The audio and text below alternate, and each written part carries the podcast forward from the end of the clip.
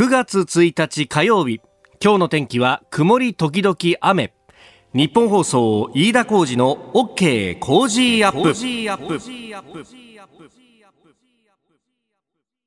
朝6時を過ぎました。おはようございます。ニッポン放送アナウンサーの飯田浩司です。おはようございます。ニッポン放送アナウンサーの新行市佳です。ニッポン放送飯田浩司の OK Cozy up。この後8時まで生放送ですもう9月ですよ。ねえ本当ですね。ねえ。ー、9、10、11、12でしょ？もうすでにだから3分の2が終わってしまったぞ、2020年というね。いや早い。本当。で、今年は特にもうなんか世の中全体がコロナでガラッと変わってしまったようなところがあって、うん、ねもう区切りという区切りが全部コロナで自粛みたいになってしまうとね、本当卒業式入学式から始まって、なんか区切りのないままこう夏も終わっていくのかなというふうにね、もう思うところですが、まあところがですね、これ、えー、先週末からいろんなニュースが怒涛のごとく動いてきて、まあ世の中って変わるもんだなというふうに思います。もう今日はですね、新聞一面は自民党総裁選、次は誰だって菅さんだみたいなたいな話が、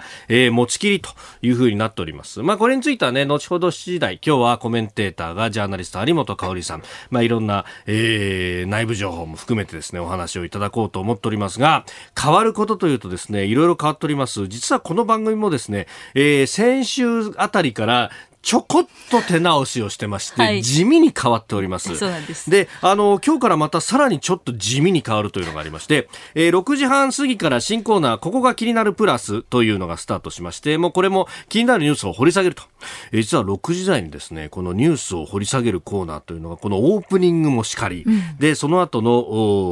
6時17、8分ぐらいですかね、ここが気になるというゾーンもしかり、そしてさらにここが気になるプラスというものが、えー6時半過ぎにできると。いうことで、えー、6時台もニュースを掘り下げていこうという感じになっております。はい、で、えー、今後はですね、コメンテーターの皆さんにもちょっと交渉しまして、早めに出てもらって、早くから、えー、ニュース解説してもらうっていうのもありだなというような話もしております。うん、で、えー、来週はですね、お祭りですんで、6時台コメンテーターの皆さん、えー、登場と、えー、ですから2時間出ずっぱりという感じになります。えー、来週はですね、6時15分頃のモーニングライフアップのゾーンもも、えー、コメンテーターが登場で、ここが気になるプラス6時半過ぎも登場ということになっておりますんで、ぜひ来週も、えー、お聞きいただければと思います。えー、来週はプレゼント、美味しい新米、千葉の新米5キロ100名様にドドンとプレゼントというのもございます。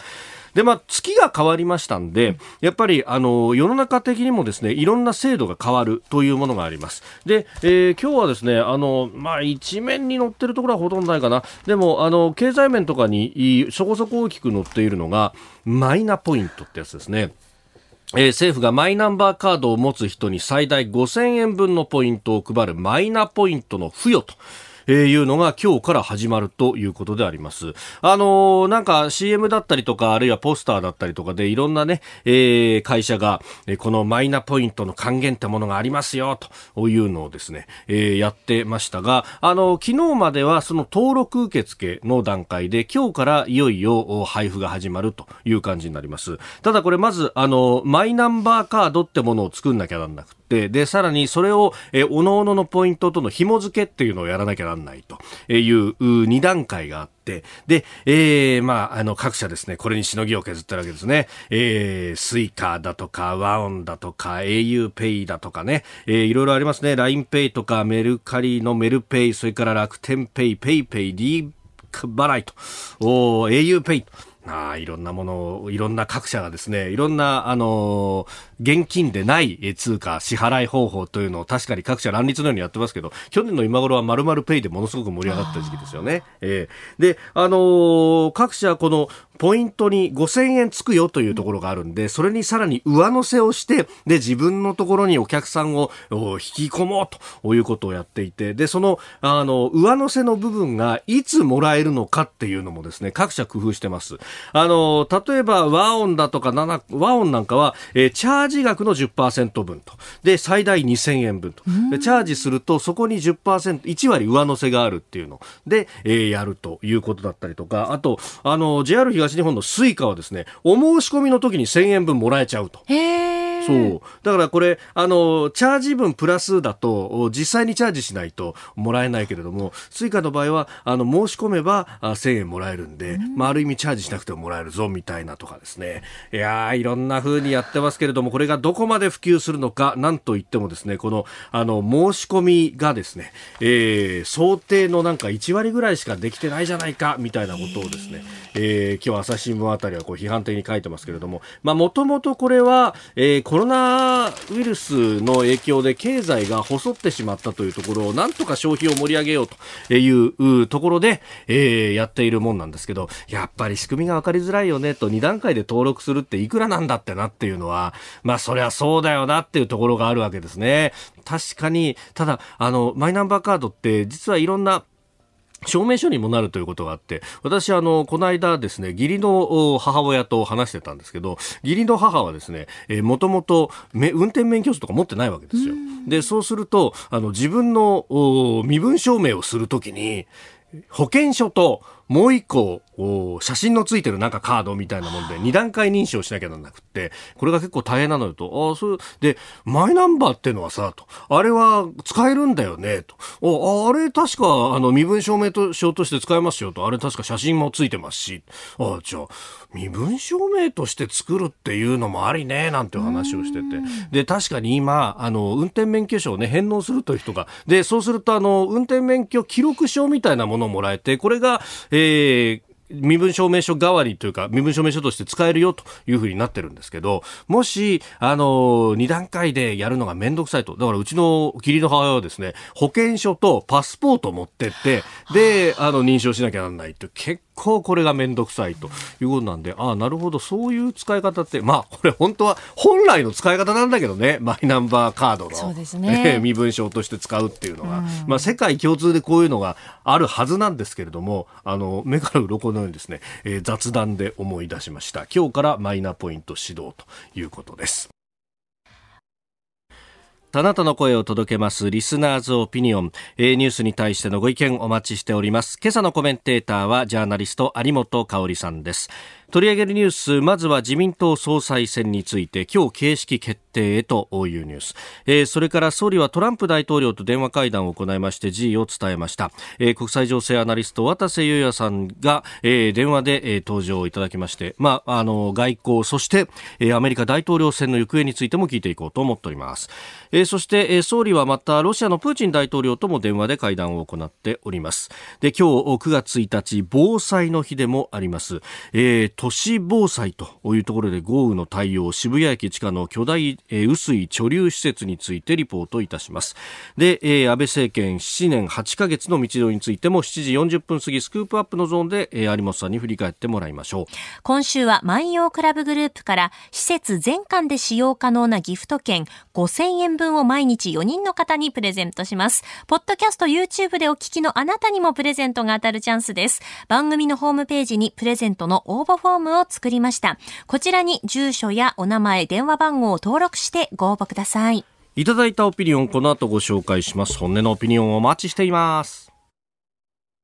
ここが気になるのコーナーです。えー、まあ、ニュースはですねほとんど自民党総裁選一色みたいな感じになってはおりますがその裏でですねこういう時っていうのはいろいろこう渋いニュースが出てくるなと思うんです、えー、日経は3面で載せております。各種経済面で載ってますが著名な投資家のウォーレン・バフェット氏が率いるバークシャー・ハザウェイという会社がですね、えー、日本の5大商社の株をそれぞれ5%強、えー、保有すると、えー、保有したと明らかにしました、えー、これを受けて昨日はですね各社の株価が上がったということがありました、えー、伊藤忠三菱商事三井物産住友商事丸紅という5社だそうであります。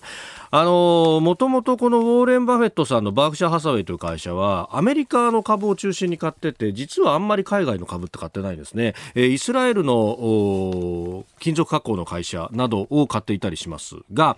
えー、というところでですね、まあ、日本の商社に目をつけた、まあ、これれあの日本の株式市場が割安感があるということ、まあ、海外の市場と比べるとですねもあるしあとこのバークシャー・ハサウェイっていうのがその、えー、いろんなところに投資している関係で傘下にある企業が結構業態がバラバラだったりするわけですよ金属加工もあれば保険もあれば金融もあればというところで実はそうやって手広くやってる会社って日本の商社に近いっていうですねところがあるんでいろんなシナジー効果があるんじゃないかと言われております。まあ、今まで日本のあの企業というと、あの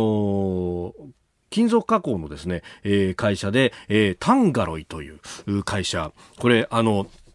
えー、東北のですね、福島の、こう、いわき市のあたりに工場があったりとかして、えー、結構ね、あのー、金属加工では非常にこう有名な、まあ、もともとナイフとかの有名な会社でもありました、すっごく硬い工具とかをこう作ることで、えー、有名なところなんですが、まあ、そういうですね、技術に注目してっていうような、えー、投資も結構行っております。で、えー、そこでパッと思いついたのがですね、この間、昨日もちょっと話しましたけど、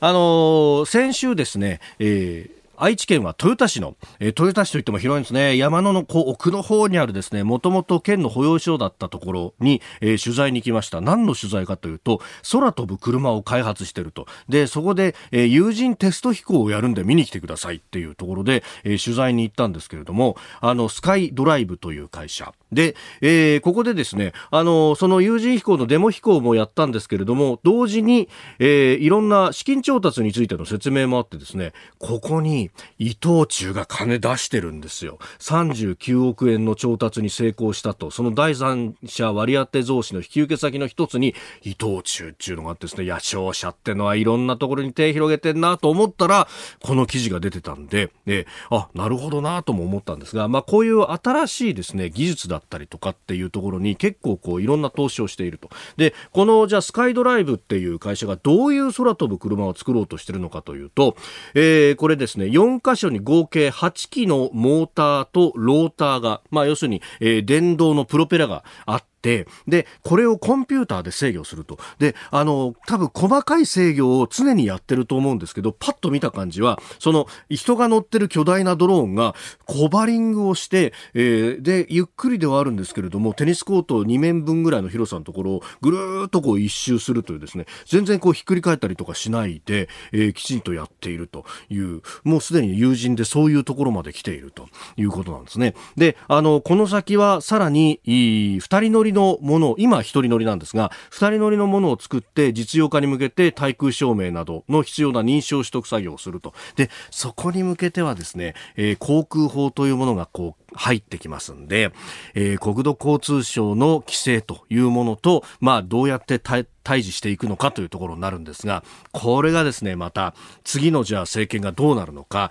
例えば、えー、菅さんという人をですね、えー、右上に抱えている泉さんというこの補佐官の人がですね、え、実は国交省の出身の人だったりとか、あるいは菅さんをいち早く支えるといった二階俊博さんは非常に国交省に顔の利く人で、もともとは運輸大臣、国土交通大臣をやってた人だとかですね、えそう考えると、これ、あの、うまくすると、確かにイノベーション関係っていうのは菅さんも結構、総務大臣とか官房長官とかの時代にも興味を示してらっしゃった方でもあるんで、まあ、この辺にもつながってくるのかなと。日本は何しろ様々な技術を持ってますんで、えー、その辺、ウォーレン・バフェットも目をつけてきたのかなと思うと、えー、日本の未来というものが少し見えてまいります。えー、ご意見お待ちしてます。COZY cozy アットマーク 1242.com です。です。あなたの声を届けますリスナーズオピニオン、えー、オープニングでマイナーポイントについてもご紹介しましたが、えー、鍵丸子さんうちの家族は私がやらないって面倒だと言うんですよ。じゃあ私にちょうだいって感じです。カードあると確かに身分証明書として便利ですね。とおいただきました、まあ、確かにね予算はたくさんついてますから一人頭、えー、5000円上限でポイントはもらえると。うんこれもらっといた方が損はないんだけどただ手続きは面倒だというところ、まあ、いろんなね、えー、今後特集記事などが出るんでしょうけれども。ここで番組からのお知らせです。来週9月7日月曜日からの Cozy up は特別企画、題して、コロナ、経済、外交、災害、そして日本を守れる次の総理は、徹底討論、コージー専門家会議。6時15分頃と30分頃にもコメンテーターが毎日生で登場。ほぼ2時間ぶっ続けてコメンテーターにご出演いただきます。混迷する日本の今後、そして復興の秘策をみんなで考えます。7日月曜日はジャーナリストの須田慎一郎さん。8日火曜日はジャーナリストの長谷川幸宏さん。9日水曜日は数量政策学者の高橋洋一さん。10日木曜日は自由民主党参議院議員青山茂春さん。11日金曜日は外交評論家の三宅邦彦さんです。千葉の美味しいお米、麹米、新米5キロもドーンと100人にプレゼント。来週9月7日月曜日からの OK 麹アップはコロナ経済外交災害そして日本を守れる次の総理は徹底討論工事専門家会議ぜひよろしくお願いします。ここが気になるプラスです。まあより渋いニュースをと。いうところで、えー、イスラエルとですね UAE 国交正常化で合意してますけれども、あの要人たちを乗せたですね飛行機が飛んだということがこれが歴史的なものだというふうに、まあ、特にアメリカが、えー、アピールをしております。あのイスラエルの国家安全保障会議の議長らの訪問団が31日、えー、UAE の首都アブダビを初めて訪問したということであります。あのこれイスラエルからですね UAE に行こうとすると大部分をサウジアラビアの上空を通っていかなきゃなんないと。でこれをですねあのサウジアラビアが認めたということで、まあ、UAE とイスラエルの国交正常化に後追いしてサウジアラビアが何かするかっていうことは、えー、静観してほとんどなかったんですけれども実情それを容認するような動きなんじゃないかとも言われております。で実はですねただこれあのもっとこうセンセーショナルなものをアメリカホワイトハウスはやろうとしていたというのがですね、えー、イスラエルじゃないごめんなさい、えー、中東関係のメディアから出ておりましてというのはサウジアラビアの実上の権限を握っている皇太子、えー、ムハンマド・ビン・サルマン MBS という人なんですが、えー、この人がですねホワイトハウスに来てで、えー、ネタニヤフイスラエル首相と握手をするというセレモニーを、えー、実は昨日8月31日に、えー、やろうとホワイトハウスはかなり画策していたと。ところがですね先週の中頃になって、えー、これが、えー、中東のメディアですっぱ抜かれちゃったもんだから頓挫したと。代わりにこういうこう歴史的な合意を演出するんだというような、えー、フライトを飛ばしていると、えー、いうことがあるようであります、まあ、いずれにせよですね、えー、イランとの間をなんとか、えー、したいというのが、えー、中東各国。そしてそれを選挙に向けてアピールしたいというのがアメリカなんか、えー、そのおのおのの思惑が、まあ、合致したというニュースのようであります。さあ、7時台はコメンテーターの方々とニュースを掘り下げます。今朝のコメンテーター、ジャーナリスト、有本香里さんです。おはようございます。おはようございます。よろしくお願いします。藤川球児さんの話題がさっきありましたけど、はい、えー、オールスターでストレートだけで三振取ったっていうのは、うん、西武のカブレラ選手とか、えー、当時日本ハムの小笠原選手とかでした。なるほど。やっぱり記憶が本当に曖昧になってくるな ちなみにあの、ジャイアンツのにいた清原さんには、ええ、ストレートを投げると思い込ませて、変化球を最後投げて、で、あいつ金玉ついとんのかというふうにですね、すいません、朝から、えー、怒られたっていうような話、なんかいろんなものがごっちゃになってましたね。ね。ええまあでも、やっぱりね、えー、年齢には勝てないというところはプロ野球選手。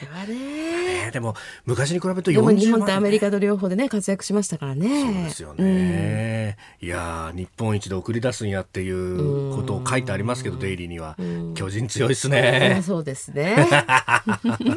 えー、今日も一つよろしくお願いします。よろしくお願いします。ここでポッドキャスト YouTube でお聞きのあなたにお知らせです。日本放送のラジオ番組飯田浩司の OK コージーアップではお聞きのあなたからのニュースや番組についてのご意見コメンテーターへの質問をお待ちしています。ぜひメールツイッターでお寄せください。番組で紹介いたします。番組では参加いただいているリスナーの皆さんに毎週抽選でプレゼントを用意しています。海外でお聞きのあなたそして関東以外の地域でお聞きのあなたツイッターで参加しているあなた皆さんに当たるチャンスです。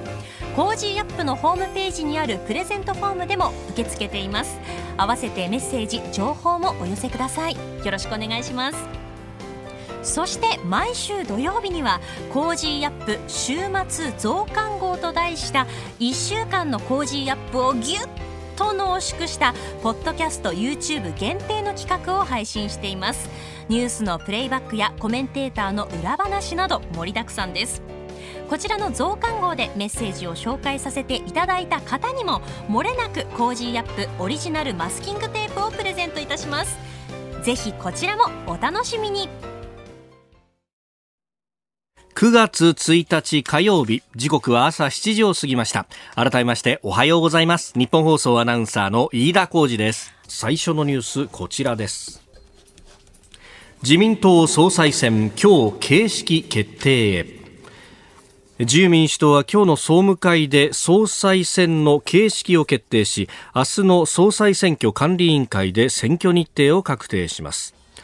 まあ、すでに各紙報じておりますが、9月8日に告示、うん、14日投開票、はい、そして両院議員総会での選出、はい、もうなんか規定の選みたいになっちゃってますね。まあ、ね。うん、今回はね。ねまあ、その地方のね、あの、はい、党員の方々の投票をやるのかやらないのかっていうことについても、うんうんあの候補者になるんじゃないかって言われる方からもいろいろ意見がね出てますけれどもね。そうですね。うん、まあ民意というか、まあ、まあね党内での広くねということと、うん、まあこのコロナ禍で大きな選挙をやっていいのかみたいな。まあ、そうですね。で、えー、後継総裁人事ということになるともうなんかすがすがすがというですね。まあね。えーいや、やっぱり一番大きいのはあれでしょうね。麻生派がね、その、まあ、菅さんで行くって決めたことは大きいですよね。あの岸田さんが週末に麻生さんのところを訪れて、はいはい、相当こう、鬼のような形相で出てきたみたいなことが言われておりますが、うん。うん、そうですね、うん、だからそのまあ岸田さんか菅さんかっていうね前から言われてたじゃないですか、はい、それは、えー、その前場するんだったらその二人のうちのどちらかだろうと、であの安倍総理が退要するに辞任を表明した日のあの会見の後に、はいえー、岸田さんと話をしてますよね。うんうんうんうん、総理、うん、うん、で総理と面会した時は岸田さんはニコニコしてましたよね。うん。ただまあ別にそのおそらく安倍さんそこで決定的なことを言ったってことはないんでしょうし、はい、であの総理のまあ今回辞任もね、まあ、私もちょっと予想を大きく外してしまったんですけれども、びっくりしました本当ね。びっくりしましたね。でただそのやっぱり前の日に相当多くの人がね、はい、あのそ側近というか、まあ、総理側近と今まで言われてきた人たちも含めてみんな逆のことを予想してたんですよね。あの続けるだろうとい。うことで、はい、ですから岸田さんご本人だって晴天の霹靂だったと思うんですよね。でまああの時点でそのだから安倍さんが何か具体的にね、はい、その頼むぞってことを言ったわけでも当然なかろうけれども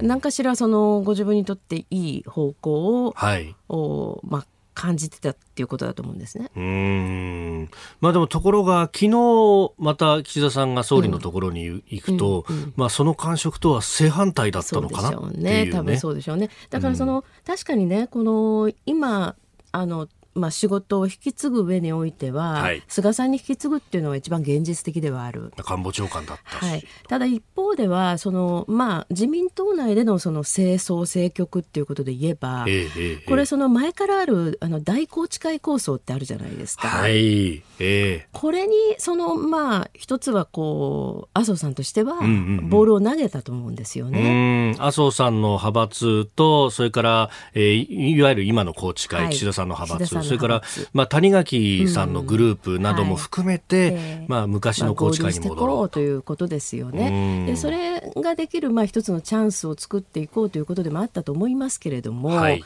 やはりその、まあ、岸田さんがそこへ乗り切れなかったってこともあるんでしょうね。うんまあ、厳しい顔してたっていうのはその辺もあると思いますけどね。えー、えー、麻生さんはまあ常々えーまあ、その宏池会というところの、まあ、重鎮の、うん、OB の古賀さんと、はい、古賀さんね。古賀さんってやっぱりたもとを分かってね、はい。うん、まあ、現役でやろうよっていうことをこう言っていたそれをねやっぱり言ってたんだけれども。でも割合最近も会ってらっしゃいましたもんね。うん古賀さんと岸田さんはね。ですからそこは難しかったんでしょうね、はい、というふうに思います、ただあのまあ例えばですね、はい、岸田さんがなろうが、えー、菅さんがなろうが、うん。いずれにしても相当難しいうん。問題が山積みですよね。まあ、コロナもそうだし、はい、その他にも。そうですね、うん、でその実務面ではね圧倒的にやっぱり菅さんに安定感あるんだと思うんですけれども、しかし菅さんは本当は何を考えてる人なのかっていうのは実は結構わからないとこありますよね。安倍政権安倍総理の下でのそのまあスポークスマンであったり、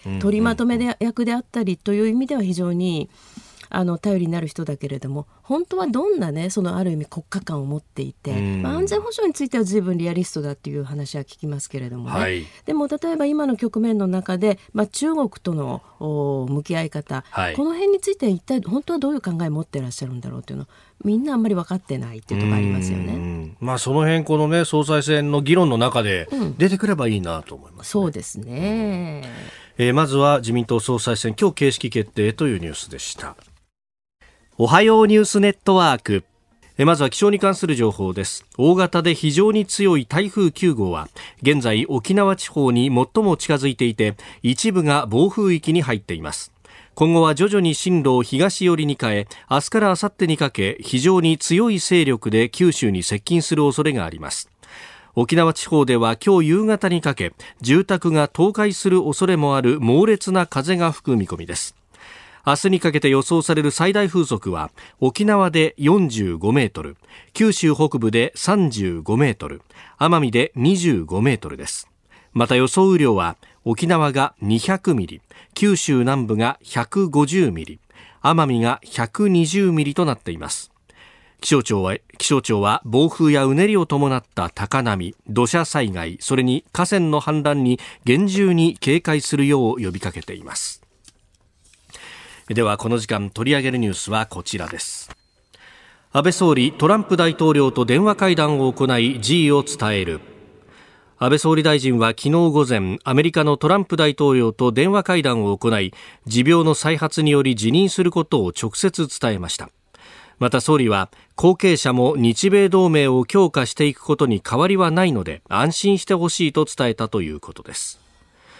先週金曜日に退陣を表明した後外国首脳と電話会談するのは初めて、まあ、トランプさんとの関係を考えると一番最初というのはそういうことです、ね、そうですね、まあ、あのトランプさんとでなくてもやっぱり唯一の同盟国ですからね最初に会談するというのは筋でしょうと思いますけれども、ただあの多くの国々の首脳から電話会談をしたいという要請が殺到しているそうですね。あそうなんですか、うん、やはりあの今回ね非常に特徴的だったのはこの安倍さん辞意を表明した途端にね、各国国のまあ首脳クラス、はい、例えばアメリカなんかだとポンペオ国務長官なんかもね、はい、あの相当その残念であるというようなことを、うん、まあ、あの SNS やなんかを通じて表明している、はい、まあ、そういう声が非常に、えー、多く上がりましたよね。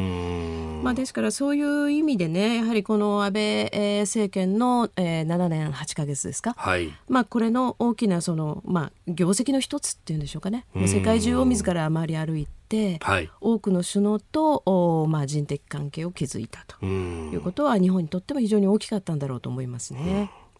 さあ、この時間はですね、早稲田大学招聘研究員で今月25日、スバル社から2020年大統領選挙後の世界と日本、トランプ・オア・バイデン、アメリカの選択を出版されます国際情勢アナリストの、えー、渡瀬裕也さんと電話がつながっています、えー、大統領選についても聞いていきたいと思います。渡瀬さんおはようございます。はい、おはようございます。よろしくお願いします。します。さあ、まずは、あの、退任していく安倍総理ですが、この外交の面っていうのは、渡さんご自身どうご覧になってますか？そうですね、安倍首相の外交は非常に素晴らしかったというふうに考えております。特にですね、はい、あの、オバマ政権からトランプ政権ということで、はい、アメリカの政権が変わった時にもですね、しっかりと日本のあの国益を追求したえ外交政策を継続できたということが、あの、大きいかなというふうに思っておりまして、え。ー、インドであるとか、はい、えー、豪州であるとか、そういった国々とともに、きちんとした安全保障の取り組みを、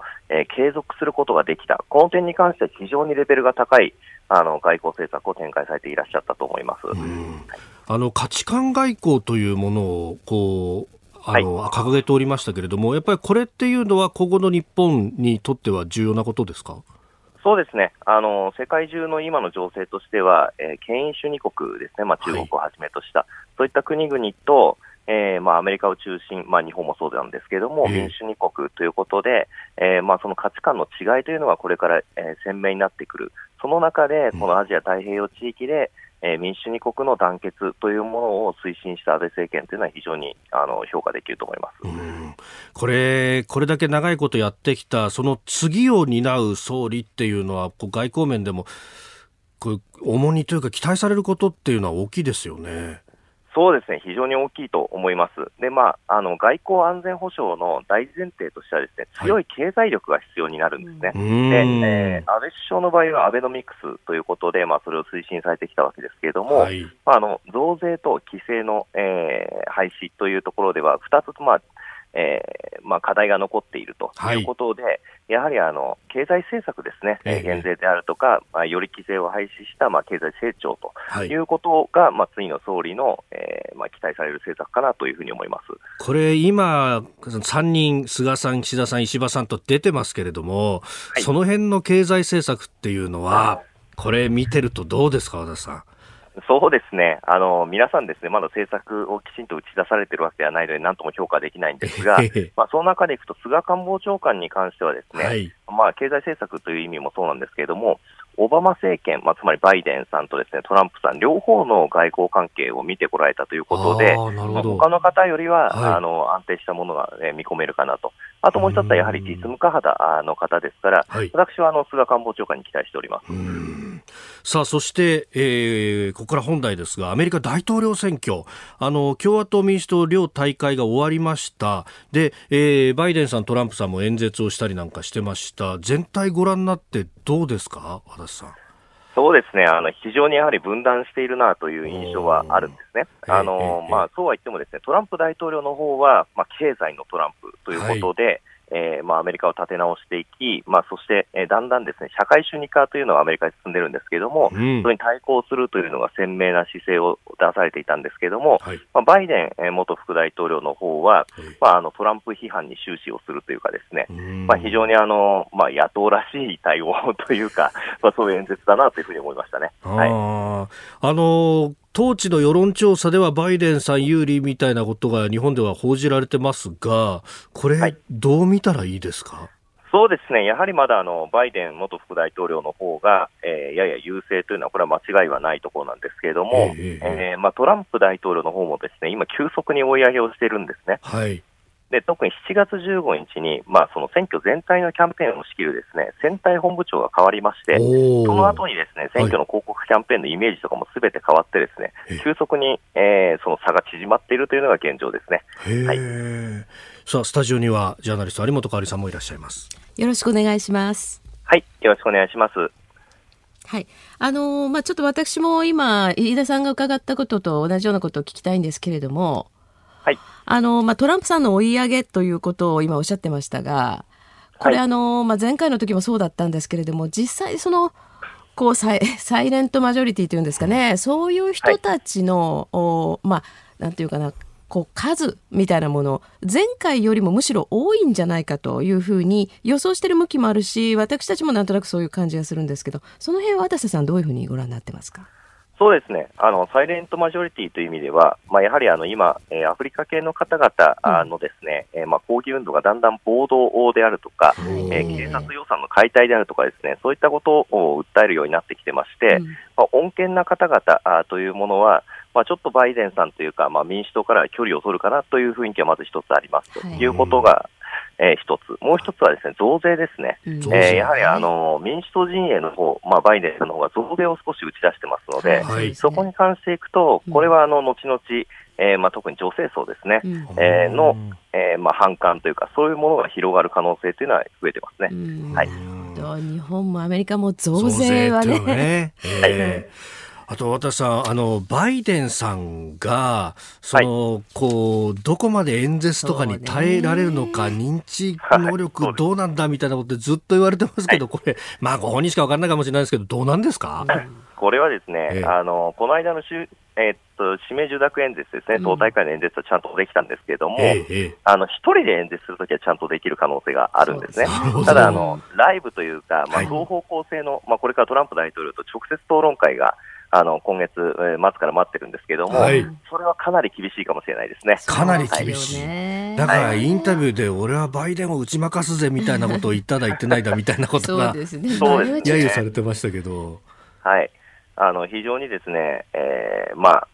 バイデンさんは、うん、まあ、何を言ってるか分からなくなってしまうこともあったりとかですね、あとあのいわゆる絶下ですね、言ってはならないことを言ってしまったりとかっていうことで、まあ、トランプ大統領は何言ってももう大丈夫なんですけれども、バイデンさんの方はイメージとしてですね、まあ、そういうことがあると、まあ、ダメージは大きいかもしれないですね。なるほど。わかりました。あの、またぜひ教えてください。はい。和田さんどうも朝早くからありがとうございました。はい、ありがとうございました。失礼します。えー、国際情勢アナリストの渡瀬優さんに話を聞きました。トランプさんの場合はもうキャラが立ってるからっていうところがあるんですね。いいですね、その領域まで行けばね、さあそしてもう一つ用意していたニュースが総理がロシアのプーチン大統領と電話会談をしたということ、うん、まあここは北方領土の平和条約交渉なども含めて、はい、まあ今後の政権のこれも大きな課題の一つですよね、うん、大きな課題なんですけれども、うん、まああのここまで進めてきた路線というのが果たしてね、はい本当にいいかどうかっていうのはもう一回立ち止まるチャンスでもあると思います私は。あはい、あのでなぜかというと、はい、まあこの本当に完全にね、えー、なんかその日本の国のその主権そのものをね、うん、まあちょっと棚上げしようみたいなことになっていくのは、果たしてどうなのかなと疑問がありましたんで、うん、えー、立ち止まればいいし、うん、それからこれもねあのロシアプーチンさんとの、はいと安倍さんとの非常に俗人的な関係で進んできたという面がある、うん、そこを切れるわけですから逆に言うともう一回ちょっと日本側も仕切り直しというようなところでももう仕方ないのかなっていう気がしますけれどもね。うんこの時間、有本香里さんとお送りしてまいりました。日本放送でお聞きの方、この後も有本さんにお付き合いいただきます。続いて、教えてニュースキーワードです。渋谷駅地下の巨大貯留施設。東京の渋谷駅の地下におよそ4000トンの雨水を貯めることが可能な施設が完成し昨日から東京都下水道局の管理となり使用可能となりました。えー、今日9月1日は防災の日ということで、でね、はい、えー、今日のこのニュースキーワードは都心の都市の水害対策として、うん、えー、渋谷駅の地下に完成した巨大貯水施設、えー、雨水貯留施設の取材の模様をお送りしていこうと思っております。あの実は昨日はですね、はい、この水害対策ということであの熊本放送のですね、えー、方と電話をつなぎまして、うん、あの令和2年7月豪雨、はい、えー、熊本それから鹿児島、えー、大きな被害が出ました。どういった報道がされていたのかというところを伺ったんですが、えー、今回は都市防災というところです。あの2年前のですね、えー、2018年4月、この番組で渋谷から水害がなくなるというテーマでも取材に行って、その時も地下に潜ったんですが、えー、当時はですね、工事の鉄筋がまだ見えているような状況でありました。これ場所はですね、えー、渋谷駅の、あの、東口のバスターミナルのもう真下、というところになります。ずっと工事してたところなんですが、えー、渋谷っていうのはあの道玄坂と宮益坂で東西にあってですね、うん、もうそのちょうどこう谷の底のところにだから渋谷って言うんですよね。ね谷って名前がついてるっていうね。うん、えー、ですんで、あの結構水がこう入り込んできて、で、雨が多く降ると溜まりやすいというような構造になっております。で、えー、1999年の夏には大雨が、うん、ったですもんね、あの時ね。ねあの写真で残ってるんですけど、えー、渋谷のあの地下街がですね、はい、もう腰のあたりまで水が入っちゃってね、うん、えー、大変な音になりました。で、そういったこともあって、えー、渋谷駅の周辺で土地の区画整理事業に取り組む東急と都市再生機構が事業の一環として2011年からずっと工事をしてました。東急の人に取材すると100年に一度の再開発なんですよと。逆に言ったらここを逃したらもう二度と作れなくなっちゃうんですよというふうにですね考えてみたら都心ってもう建物びっしりこう立ち並んでいてあの大規模にね地下に構造物を作るっていうのが本当に難しいと、うんうん、で地下鉄みたいなものだったらどっかから重機入れて、えー、そこから先はこう、ね、自分でトンネルを掘り進むみたいな機械をですね、うん、今はできるんで、うん、トンネルを掘っていってそこをすぐコンクリートで固めてってシールド工法というんですがそれで作ることはできるんですけど、うん、こういう雨水の貯留地みたいなものって上から掘っていかないとできないと。であのとはいえ、渋谷はあの毎日およそ300万人が乗り降りする駅、うん、であの深夜まで人も車も動いてるじゃないですか。だからこれ工事本当に大変で、やっぱりあの作戦を練るのが一番大変だったと。終バスが終わってから始発のバスが来るまでのこの時間で、えじゃあ蓋を開けて重機を入れて蓋を戻してもう一回みたいなこと。を毎日毎日繰り返すと、えー、すり合わせが大変だったそうなんですが、で、あの、これ、しかもですね、もう地下深いところに雨水のこう貯留施設を作ると。で、じゃあその上に何を作るかというと、地下街があって、で、さらに、えー、実は昔は、あの、東急東横線の渋谷駅のちょうど真下に渋谷川が流れていたんですが、はいうんうん、それをこう、ロータリー側に付け替えるという工事をして、で、それで空いたスペースにあのスクランブルスクエアっていう大きなビルを、あの、あれだけの高いビルを作ろうとすると、立派な基礎を作らなきゃいけないんですが、はい、そうすると、え、地下に川があるんじゃ基礎打てねえじゃんってことになったんで、まず川を付け替えるっていうところから全部工事をしてたそうです。で、あの、できたこの施設、えー、地下およそ25メーターのところにあります。で、長さ45メートル、幅22メートル、深さ7メートルで、およそ4000トン、4000立方メートルの雨水を貯めることができると。で、この渋谷のあたりっていうのは、一方で下水の幹線が通ってるそうなんですね。で、あの、1時間あたり50ミリまでの雨だったら、その、まあ、下水管でなんとか排水が可能と。これあの、都市って、えー、今あの、雨水も直接川に流れ込むというわけではなくって基本的にあの一度使った水というのは全部下水管に流れていくっていうふうに、え設計されてますんで雨水もそうなってます。ただ、えー、その下水管の容量を超えてしまうと逆に、えー、水が噴き出してくると、うんうん、あのよく大雨の時に、ね、ありますよねその光景、ね、そういうね映像あるじゃないですか、ね。うん、で、まあ、50ミリを超える強い雨が降るとそういった形になってしまうのでただ今現状はゲリラ豪雨とかいうと結構それぐらいの雨が降ったりしますよね、えーはい、なので、えー、50ミリを超えて75ミリまでの雨に関しては、うん、この貯留施設に水をこう案内していくことによって一旦貯めておくということで、うん、えー、対応が可能になるということだそうです、うん、えー、東急株式会社広報企画担当の、えー、江戸拓也さんにですね巨大貯水施設の建設の意義を伺いました。しっかりとその基盤といいますか支えている安全というのもちゃんとってるっていうのは、我々としても伝えていかなきゃいけないことだと思います。し、地味でやっぱりこう、ね、ね、日頃目にしないんで、うん、人目に触れないですよね。で何かあった時に役立つんですけど、うん、あんまね、役立っても欲しくないですしそもそも。本当にこの共用開始直前のこのタイミングで皆さんにそういうのは伝えていけたらいいなって思ってます。東京都下水道局によるとこういった施設は23区内に58あるんだそうです。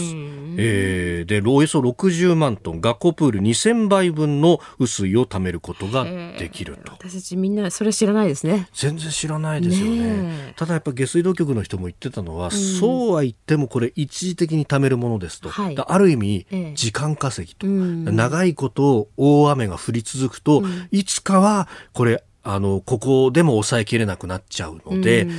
早めに避難するとか、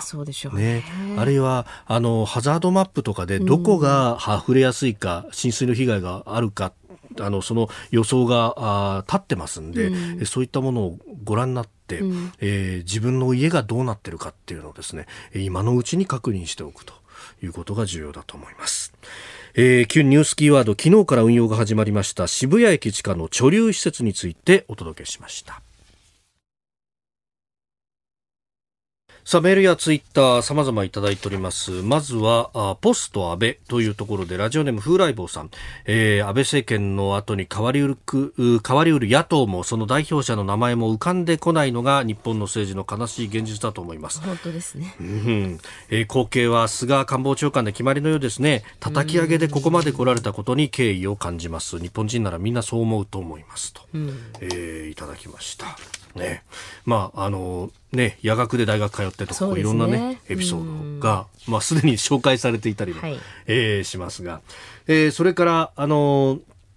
渋谷の大工事について長門の男さん、うん、えー、東京都心や大阪の大都市とか建物集まってるしおいそれと大工事できんわね、えー、渋谷の大開発に合わせてやるしかないしそれが100年に一度の大工事というのもうなずけると、うん、まあ、都市は本当、まあ、密集がずっと進んでますからね、うん、まあ、日本の場合本当に都市計画なんてあってないようなもんですからね、まあ、だからこの工事にね本当にご苦労されたということには敬意を表したいと思いますけれども、さっき飯田田さんおっしゃってたように、はい、今のようなその大量の雨が、はい、もし今以上にもっと長時間降るというような状況になったらまあね貯めとくという範囲を超えてしまうわけですよね。よね。だからその、まあ、今後ねあの、はい後からっていうのは難しいかもしれないけれどもとはいうもののやはりそのこのポストコロナでですね都心やなんかに、えー、人が集まりにくくなるということになれば、また都市計画をそうですね。変えなきゃいけない、もう一度というのがありますね。はい。続いてここだけニューススクープアップです。この時間最後のニュースをスクープアップ。安倍政権7年8ヶ月の道のり安倍総理大臣は先週金曜に記者会見を行い持病の潰瘍性大腸炎が再発し国民の負託に応えられる状態で亡くなったとして辞意を表明しました。安倍総理は8月24日連続在任期間が2799日となり歴代最長となっておりました。えー、佐藤栄作総理の記録を抜いて歴代最長となったと、うん、まああのい、まだ更新中という形ではあります。えーね、うん、まあこれ振り返るとまあね、うん、やっぱ長かったですよね長かったですね、うん、まあただあのそうですね。今回はねこう辞める、はい、確かにねみんな晴天の霹靂だったとはいうものの、ええでも辞めるタイミングもご自身で本当になんかこうギリギリになって力尽きるというよりは、はい、あの十分にその考えられてね、うん、えー、辞められたなという感じがありますので、まあ、今後もやはり、えー、政界に大きく影響力をを残していかれるんだろうなということはこれは確かだと思いますね。まあ内閣支持率20ポイント上がりましたからね。うん、まああと2週間しかない政権なのにということですよね。だからみんなあのやっぱりなんかねある女子高生がなんかかな。あのもう安倍総理っていうのはなんか日本のお父さんみたいになってたと。つまり物心ついた時からずっと安倍さんが総理ってことでしょ、うん、7年ってそういうことですよね。そういうことですよね。昔、佐藤栄作さんもね私たち小学生の時はそんなイメージありましたけれどもね、はい、なるほど、うん、私も確かに中曽根さんってそんな感じああ5年ぐらいですよね中曽根さんでね。でね、うん。ですからまあそういうふうなことになっていて、ええ、でしかも、まあ、このメディアがね、はい、本当に安倍政権の実相を伝えてこなかったという7年8か月でもあるんですけれどもでもね普通に単純に考えたらですよ。例えばその、はい、G7 の会議、えー、G7、G20 なんかでねやっぱり日本の総理がこうすっとセンターに立つという姿。うんうんうんうん確かに。これはなかったわけですよね。長澤さん強引に割り込んで割り込んでって感じはあるけどでも本当にねそのまああの並みいるねまあ、はい、あの国々のお首脳相手にね日本がこう調整役に立って、うん、本当の意味でセンターに立つとい。うようなことはなかったわけですよね。はい、だけどそのさっきの話だけれども7年8年やってて安倍総理が総理で当然みたいな要するに総理大臣といえば安倍さんみたいになっていて、はい、そのセンターに立つ姿も当たり前になってたっていう部分あるわけじゃないですか。はい、これ終わってみて初めてっていうか終わるって分かって初めてちょっと待ってあれおは当たり前にずっと続くわけじゃなかったよねみたいな感じでね、今その安倍ロスとかって言ってる方々もいる、はい、それから安倍さんに激しくそのまああアンチとしてですねいろんなことを言ってた人たちもこれ安倍さんいなくなったら生きがい失っちゃうんじゃないのみたいな感じになりますよね。ですからまあ今後もねそのいろんな大きなあの目標に向かって、安倍さんご自身はおそらくその一議員としてとおっしゃってましたけれどもね、ね。あの私は結構ねユニークな活動されるんじゃないかなというふうに期待をしてますね。おより自由な立場で、うん、より自由な立場でしばらくは。まあただですね、はい。菅さんの政権で菅さんが果たしてこう組閣人事をやっていく中で安倍さんに全然何にもっていうね、ことになるかどうかちょっと分かりませんからねまだ。あうん、だってこの1か月弱の間でも病気がね随分こう改善されていけば、はい、っていうことはあり得るわけですよね。そうですよね、まあ、内閣総理大臣ということになると、毎日国会に出らないし、はいえー、いろんな対応もあるしですからね、うん、でもそうではない役割というのをひょっとするとっていう可能性もゼロではないかなと思いますしね。うんまあ、これ7年8か月、うん、まあ、国内、内政、外交、いろんなことやっていましたが、はい。はい、まあね、よくレガシーはなんだみたいなことをこう聞かれると思いますけど、有本さん、どういうものいや私はね7年8か月もの政権が続いてね日本がこれだけその安定した政権でいられたことそのものがレガシーだと思いますね。だってもう日本ってそのそれ前からね、はい多分さっきねあのおっしゃった中曽根さん、うん、それから小泉さんぐらいですよね、ね、その間は本当にちょこちょこちょこちょこ変わっていて、はい、日本の総理大臣って誰みたいな、えー、国際的にはそういうことだった、えー、国内でもそうですよね、うん、下手するとね、だからそうじゃないというそれで強い政権長い政権によってのもちろん弊害もゼロではないけれど、はいやはりその安全保障について、えー、レベルアップしていく。それから安倍さん特にですねそのもう本当にその人気取りの政策っていうよりはね、はい、人気を下げてしまうような安全保障関連の政策というのを、前に進めたっていうのはこの功績はものすごく大きいと思いますね。特にあの集団的自衛権のその限定的行使を可能にした安保法制、はい、この集団的自衛権の行使を可能にするという命題は、もう過去数十年、はい、それを口にしただけで多くの政治家が政治生命を危うくさせられてきてたわけですよね。これをやっぱりやったというのはすごく大きいと思いますね。それからその特定秘密保護法、それから組織犯罪防止法、はい、まあこういうね、本当にその人気取りとは程遠い政策をきちんと前に進めたっていうことは大きいし。それからまああのいろいろ問題もあったけれどもアベノミクスで、はい、えー、まあ日本の経済が上向き基調にはいったということこれも大きいですよね。ただやはりね安倍さん自身が目指したその憲法改正だとか、はい、それから北朝鮮によるその拉致の被害者を取り返すということそれから大きな意味でその日本を取り戻すと言ってこの政権始まったんですけれども、はい、これどうだったかなと。要するにつまり、えー、憲法改正や拉致の解決に結びつかなかった。つまりそれから日本を取り戻すというね、はい、えー、ところが全部達し得なかったっていうことは残念だなというふうには思いますけれどもね。あまあ、確かにご指摘のその安保法制にしろ、うんうん、まあ、あるいは特定秘密方法にしろ全部あの今までの政権でやって来ておかしくないものだったのにやってこなかったその借金返済をまずしてその負荷が全部ね安倍さんにのしかかっちゃったっていうのはこれは本当に大変な仕事だったと思うんですよね。地ならしで終わってしまったよえー、それとねそのまあ日本を取り戻すっていうのはいろんな意味があるけれど、はい。国民をね取り戻せなかったっていうのは非常に本当に痛恨の極みとおっしゃっててその通りだったと思うんですね。だけど私はねやはりその私自身も非常に感動したのは、はい、やっぱりあの、えーと、と5年前のそのアメリカの上下両院議会での演説ですよね、はい、あれだけスタンディングオベーションが起きる。えー、でこれもやっぱり当時メディアで本当にきちんと報道されなかった。はい。であの年に同じ年にその戦後70年談話というのを出してですね、えー、その時安倍さんははっきりと、うん、もうその未来永劫子々孫々ねこう謝り続けるというようなことはやめにしなきゃいけないんだと、はい、もうこの一言だけは本当によく言ったというふうに私は思いましたあの当時。ですからそれだけねやはりその日本が戦後という体制の中で、はいえーまあ、敗戦国としてですね不当に、まあ、いろんなくびきの中にとど、えー、め置かれた、はい、まあ、これを一つでも外していこうと、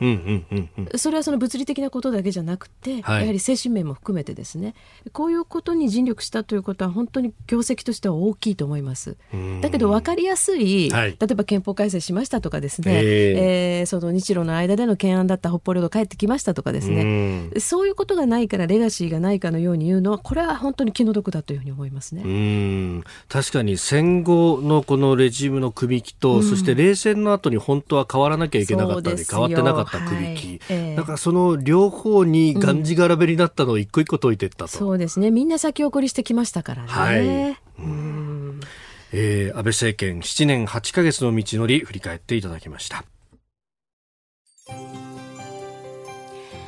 今日もポッドキャスト YouTube でお聞きいただきまして本当にありがとうございました。この飯田浩二の OK コージーアップは東京有楽町のニッポン放送で月曜日から金曜日まで朝6時から8時で生放送でお送りしています。生放送を聞き逃したあなたぜひラジコのタイムフリーサービスでニュースやスポーツエンタメなどの情報をぜひチェックしてください。ポッドキャスト YouTube には盛り込んでいない情報もぜひチェックしてみてくださいね。6時台の教えて早起きドクターでは毎週お医者さんをお迎えして今知っておきたい健康に関する話題をお届けしています。女優の黒木瞳さんが毎週さまざまなゲストと対談する黒木瞳の朝ナビ。7時台は女優の原道子さんによるラジオエッセイ「原道子のいってらっしゃい」などニュース以外のコンテンツもご用意しています。さらにこの番組では公式ツイッターでも最新情報を配信中。スタジオで撮影した写真などもアップしています。さらにもう一つ飯田浩二アナウンサーが「夕刊富士」で毎週火曜日に飯田浩二の「そこまで言うか」を連載中です。こちらもぜひチェックしてください。